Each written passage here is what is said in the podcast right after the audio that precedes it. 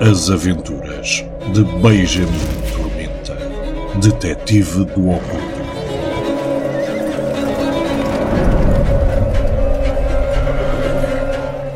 O Deus das Moscas tem fome. Por Luís Corte Real.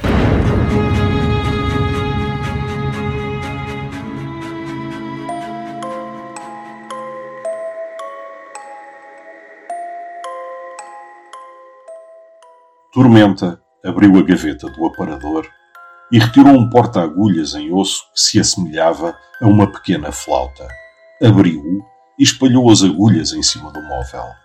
Homemzinho ridículo! Para que queres isso? A voz ticiava com urgência. Não estranhaste, serpente, antes de termos embarcado para Goa, tantas vezes ter sido embalada no suave torpor do ópio? Disse Tormenta, levantando uma agulha longa e fina à altura dos olhos. Passei dias e noites em Mafra, curvado à luz das velas a consultar livros proibidos, e encontrei, no testamento de Ibn al-Nafis, umas passagens sedutoras sobre o uso de agulhas como estas. Não foi fácil trabalhar tantos dias seguidos sobre o efeito dos narcóticos, sem dormir ou comer mas beneficiei da assistência de um velho amigo no convento, um frade que não olhou às minhas excentricidades ou às velas que consumi. Ouviu-se uma gargalhada rofanha e molhada, como se sangue lhe tivesse chegado engolfadas à boca. Um amigo? Sublime Palerma! Tu não tens aliados, homenzinho. És como o canhão solto no convés que balouça. Para ti não há amigos que te considerem, nem amigas que te comam, ou bichos que se aproximem. Até os rafeiros ganhem quando passas. Tormenta permaneceu imperturbável. A tua voz perversa só conhece mentiras e corrupção. A jura que te fiz permanece de pé. Vou descobrir como te expulsar de mim. E se tiver de morrer a tentá-lo, pois morrerei feliz ao te arrastar comigo para o oblívio.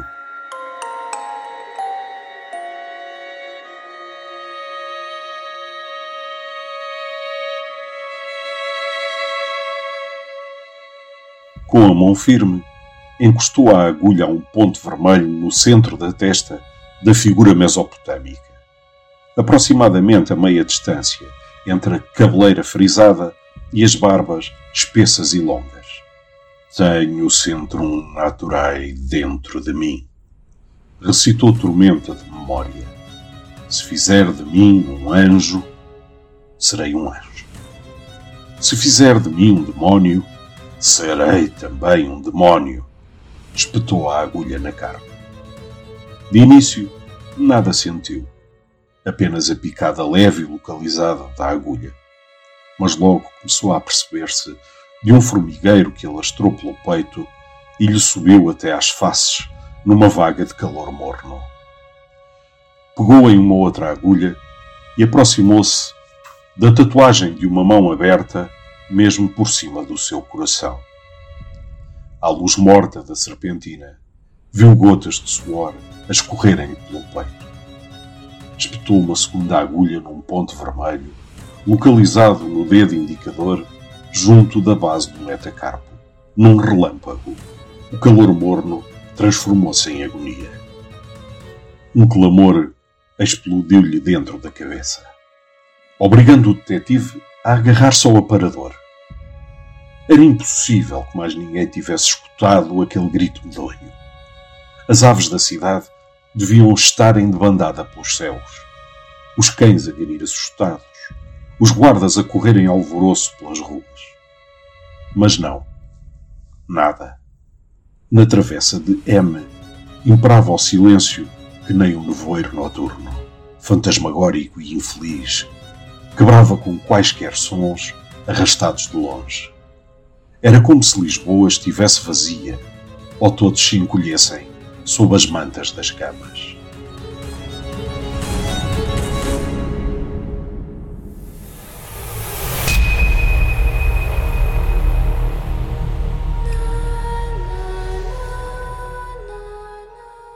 Fora a criatura dentro de si que gritara. Poucos segundos depois, a voz surgiu sumida. Pensas que estás farto de mim, tormenta. Sou lá mais tu. Sou mim. Sou mim. Sou Lilith. Tenho sete nomes.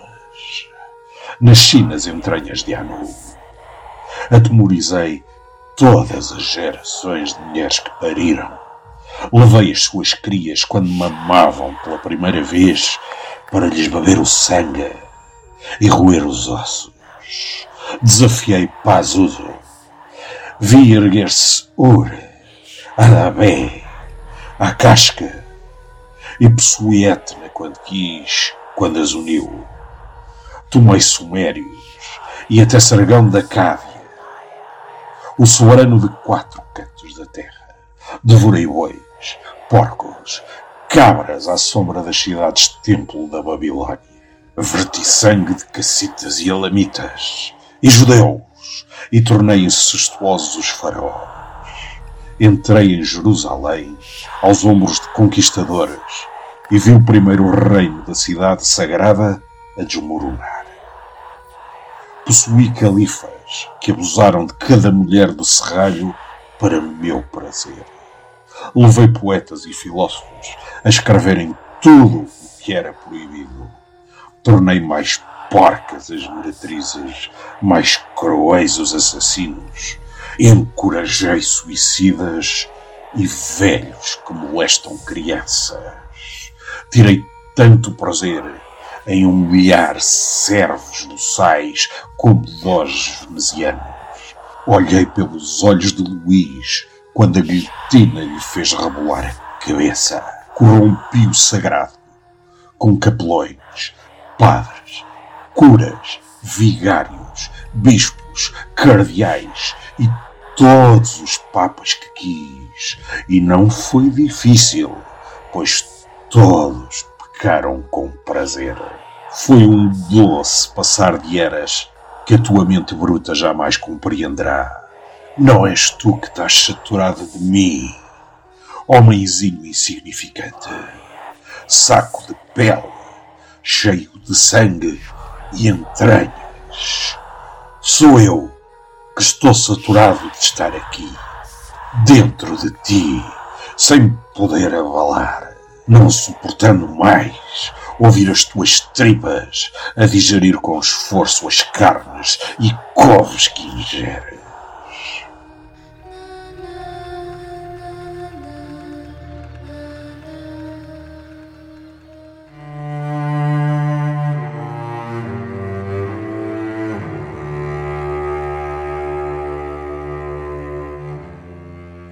Quando a voz se calou, como que exausta, Benjamin Tormenta hesitou.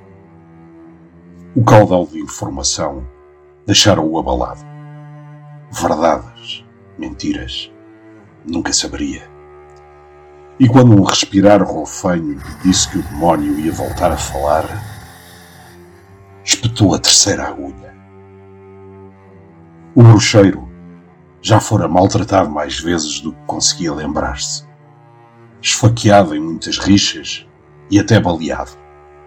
Apanhara malária na África Negra, onde dores de cabeça de endoidecer o atiraram para um coma misericordioso. Sofrera de dengue nas Antilhas e arrastara-se pelo mato, deixando um rastro de sangue.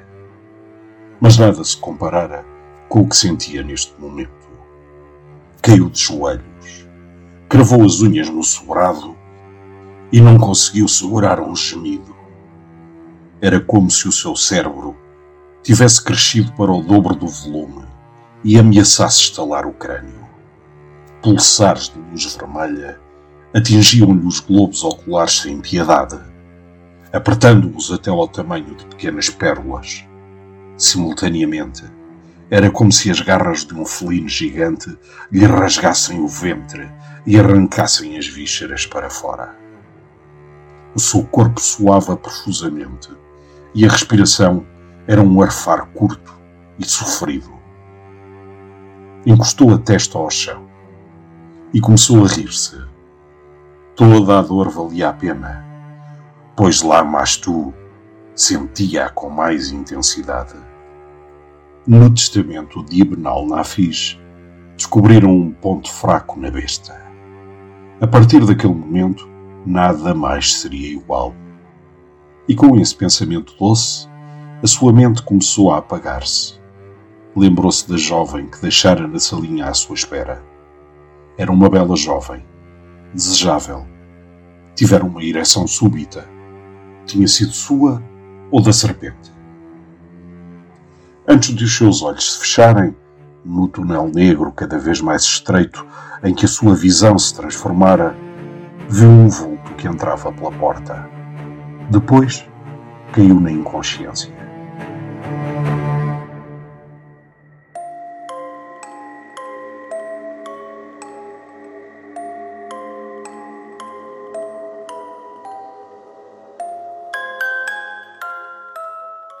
Era Adma Ramanujan, que deu três passos urgentes e se ajoelhou junto de Benjamin Tormenta.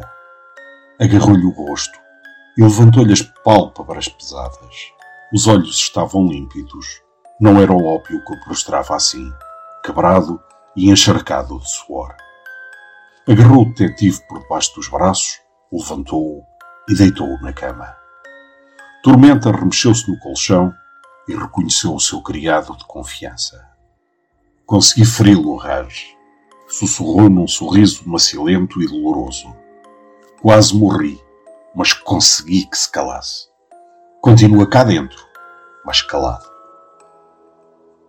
Silêncio. A serpentina lançava um tom dantesco ao rosto de tormenta, ao vulto encolhido do seu corpo, às almofadas e aos lençóis amarfanhados, mas imaculadamente limpos, de que Ramanujan cuidava pessoalmente. O criado tapou-o com a manta. Repouse, Shaib. Está tudo bem. Mas se alguém estivesse no aposento, identificaria na voz do criado indiano a ternura e a serenidade que os pais afetam quando aconchegam os filhos na cama depois de um pesadelo. Ramanujan faria tudo por Tormenta. A dívida que tinha para com ele jamais poderia ser paga numa única vida. Por isso, era fiel como um irmão, extremou-se como uma mãe, numa vigilância de rafeiro dedicado e atento. O seu olhar percorreu o aparador atulhado e descobriu as agulhas tombadas. O espelho torto devolveu-lhe o seu olhar sombrio e preocupado. Depois, ouviu um grito vindo de cima.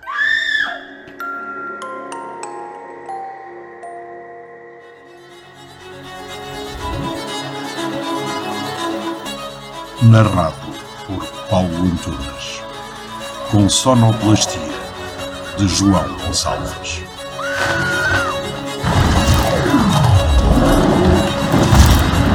O Deus das Moscas tem fome. A obra para quem não receia visitar uma Lisboa negra e cheia de segredos.